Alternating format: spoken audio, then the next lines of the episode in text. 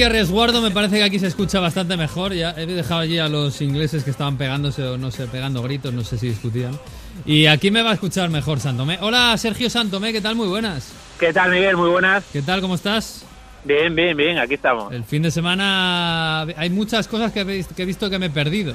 Me he perdido sobre todo el Bayern Dortmund. Eh, claro, yo viendo el resultado tengo que ver el partido un poco más detenidamente.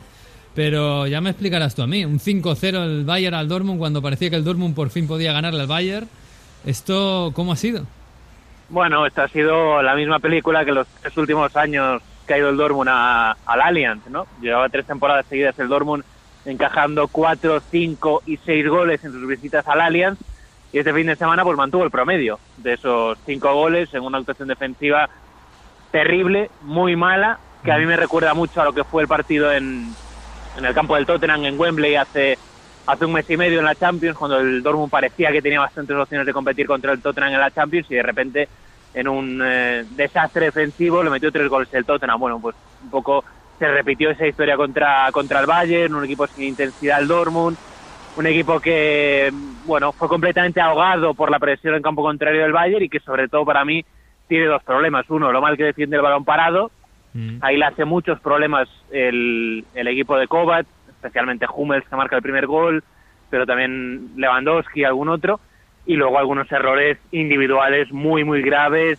especialmente el de Zagadou, que comete un error en el segundo gol, en el que marca Lewandowski, un error terrible, y en general es un poco la dinámica del partido, ¿no? Una primera parte en la que el Dortmund le meten cuatro goles, en la que no tiene ninguna capacidad para para salir de su campo, pese a que eh, en el minuto 5 el que tiene la primera ocasión del partido, la primera clara es el Dortmund, con un remate al palo de Dajut después de una buena jugada de Royce, mm. pero a partir de ahí el desastre del Dortmund es, es absoluto. Bueno, pues eh, bueno, es un poco la película que ha, el problema que ha tenido siempre el Dortmund en los últimos tiempos. Bueno, vamos a ver, queda todavía tiempo y claro, están a un partido, ¿no? Esto del 5-0 suena muy fuerte, vamos a ver cómo lo asimila sobre todo mentalmente el Dortmund. Eh, el Bayern es favorito, vamos, lo lleva siendo toda la temporada, incluso en los momentos en los que el Dortmund estaba por encima. Eh, pero claro, eh, hay opciones todavía de que el Bayern no gane la liga. Los últimos dos partidos son Leipzig y Eintracht de Frankfurt, que son complicados. Sí, lo que pasa es que el Leipzig seguramente en la penúltima jornada ya esté clasificado para Champions y no se juegue nada, porque ha tomado ya una ventaja muy importante sobre la cuarta plaza, más después de ganar este fin de semana 2-4 y remontando en el campo del Bayern Leverkusen. Y, yo sobre todo lo que no veo ahora mismo es al Dortmund ganando los seis partidos que le quedan. Mm. Eh, primero porque creo que queda muy tocado anímicamente después del 5-0 y después de lo mal que jugó. Y segundo porque es un equipo que ya en toda la segunda vuelta venía con muchas dificultades para sacar los partidos adelante y sin ir más lejos, las tres jornadas anteriores, que las había ganado a las tres, las había ganado a las tres en los últimos cinco minutos. O sea, los tres partidos anteriores contra Wolfsburgo, eh, contra el Stuttgart o el día de alerta que empataba a dos en el minuto 90, son tres partidos que ganan los últimos cinco minutos, es decir, le estaba costando mucho sacar los partidos adelante al, al Dortmund y, y bueno, pues también es normal, ¿no? Al final con, con esa plantilla bastante han hecho llegando a estas alturas de temporada peleando por el título y estando solo un punto de, del Bayern. Al final, bueno, pues se impone un poco la, la lógica y esa superioridad habitual del, del, equipo de Kovac. Bueno, la otra noticia del fin de semana es la eh, Liga Holandesa. Eh, por primera vez el Ajax se pone líder, empate del, del PSV Eindhoven contra el Vitesse. Eh, bueno, no sé si se está desfondando un poquito el PSV porque empezó la temporada como un tiro y el Ajax poco a poco, después de encima de ganar al Madrid con, con lo que ellos supuso también anímicamente, ahora mismo el Ajax tiene que ser el favorito para ganar la Eredivisie. Sí, ahora es favorito y bueno, después de lo que pasó la semana pasada con ese triunfo del Ajax 3-1 contra el PSV, pues si mirabas el calendario del, del, equipo de Eindhoven, veías precisamente esto, ¿no? Que lo que le quedaba en el calendario, lo más difícil lo tenía esta semana, porque era un partido, mm. una salida complicada al campo del Vitesse, con un Vitesse que se estaba jugando Europa League, y, y, le salió mal, le salió mal porque el equipo no, no defendió bien, encajó tres goles, a pesar de que Irving Lozano estuvo muy bien, me parece que al equipo le falta, digo al PSV, un poco de calidad en el centro del campo para este tipo de, de partidos, para llevar un poco más la iniciativa. Y, y el Vitesse, bueno, les empata ese partido, les quita dos puntos, golazo de Odegaard, que siga a muy buen nivel y, marcó un golazo en este partido para empatar contra, contra el PSV, y ahora el Ajax lo tiene en su mano. En Holanda cuenta la diferencia general de goles, mm. están empatados a puntos, y en el tema de los goles creo que el Ajax le saca, no sé, nueve o diez goles de, de diferencia al PSV, es decir, que es una buena ventaja para, para el equipo de Ten Hag. Mm, bueno, vamos a ver, porque se pueden pasar los últimos partidos marcando 5 o 6 goles en cada partido los dos equipos, ¿eh? porque dominar dominan. Eh, bueno, es verdad que el PSV últimamente un poquito menos, pero bueno, vamos a ver. Eh, bueno, de Inglaterra, la final City-Watford quizás no es la que esperábamos, ¿no? Esperábamos un poquito más al Wolverhampton, pero bueno, el Watford es un equipo también difícil de ganar, ¿no? Incluso para el City.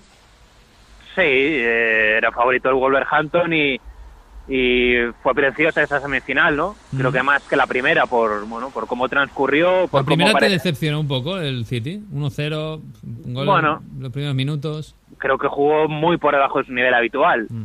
Eh, no sé hasta qué punto influyó el tema de la Champions, el tema de la Premier, el, el sentir que a lo mejor no era un partido para apretar al 100%, porque venían eso de un desgaste importante en la Premier, de jugar en tres semanas, sabiendo que tienen ahora eh, los cuartos de la, de la Champions en seis días, eh, bueno, pues no sé hasta qué punto eso, eso influyó, pero evidentemente la diferencia de nivel entre el City y el Brighton no es, no es de un gol.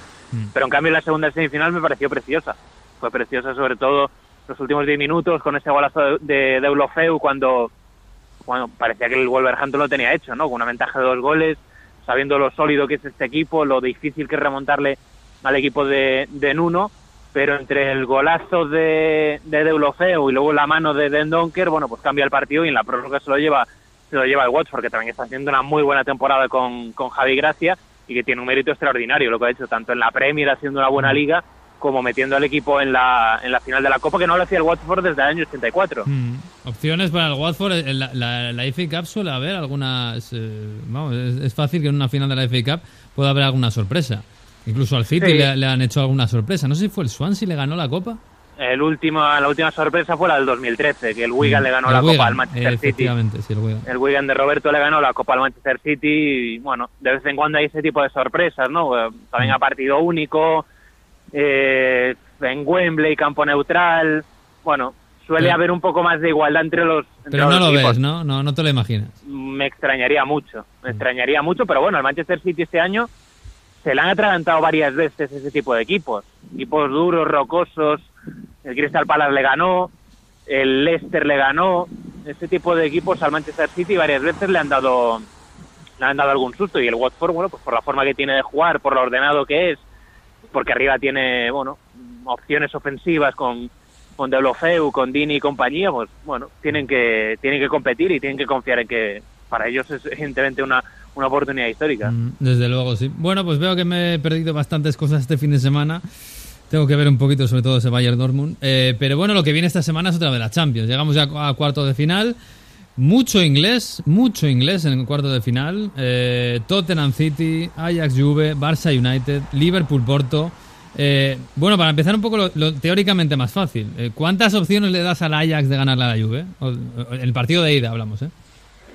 ¿El partido de ida o la eliminatoria? El partido de ida. La eliminatoria imagino que la ves eh, muy clara para la Juve.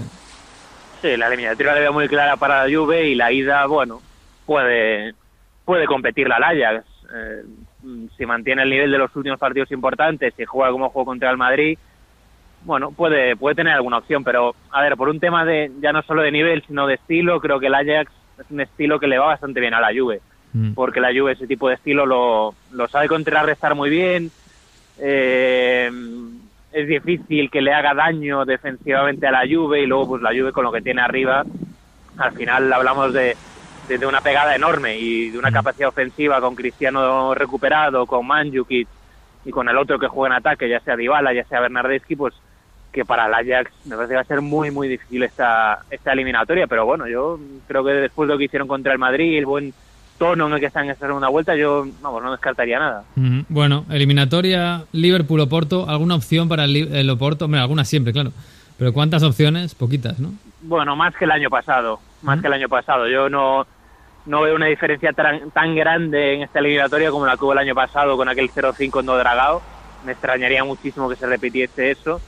Eh, primero porque el Liverpool ya no es un equipo tan exuberante ofensivamente como lo era el año pasado, le cuesta mucho más hacer goles, solo hay que ver las, las cifras de goles que tiene desde, desde el mes de enero, y que lo Oporto, pues hombre, evidentemente le falta algo de calidad ofensiva, que no tiene grandes recursos en ataque, pero no, en defensa es un equipo sólido, que yo creo que ha empeorado ligeramente con a ver, dicho así suena un poco raro, pero con la llegada de Pepe, no Mm. por la propia llegada de Pepe, sino por el desplazamiento de Militao Sí. a banda derecha, creo que el equipo ha pedido- perdido un pelín de solidez defensiva, pero igualmente es un equipo que, que creo que va a jugar muy arropado, creo que va a jugar a, a conceder muy poco, a no atacar demasiado y eso bueno, puede llevar la eliminatoria a un contexto de eso, de que pasen pocas cosas y ahí pues podemos imaginar un resultado más o menos cerrado dentro de que el Liverpool es bastante o muy Mm. favorito. Bueno, puede ser, sí, puede ser un partido de, de intentar el cerrojazo por parte del Oporto. Evidentemente, cuanto menos pase, seguramente será mejor para los portugueses en Anfield.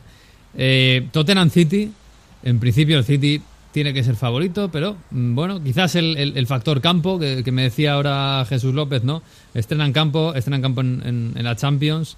Bueno, el momento de, de Harry Kane, Sí, yo, bueno, yo en el factor campo no creo mucho, Mm. eh, pero me parece que es de las cuatro eliminatorias la más igualada sin ser 100% igualada.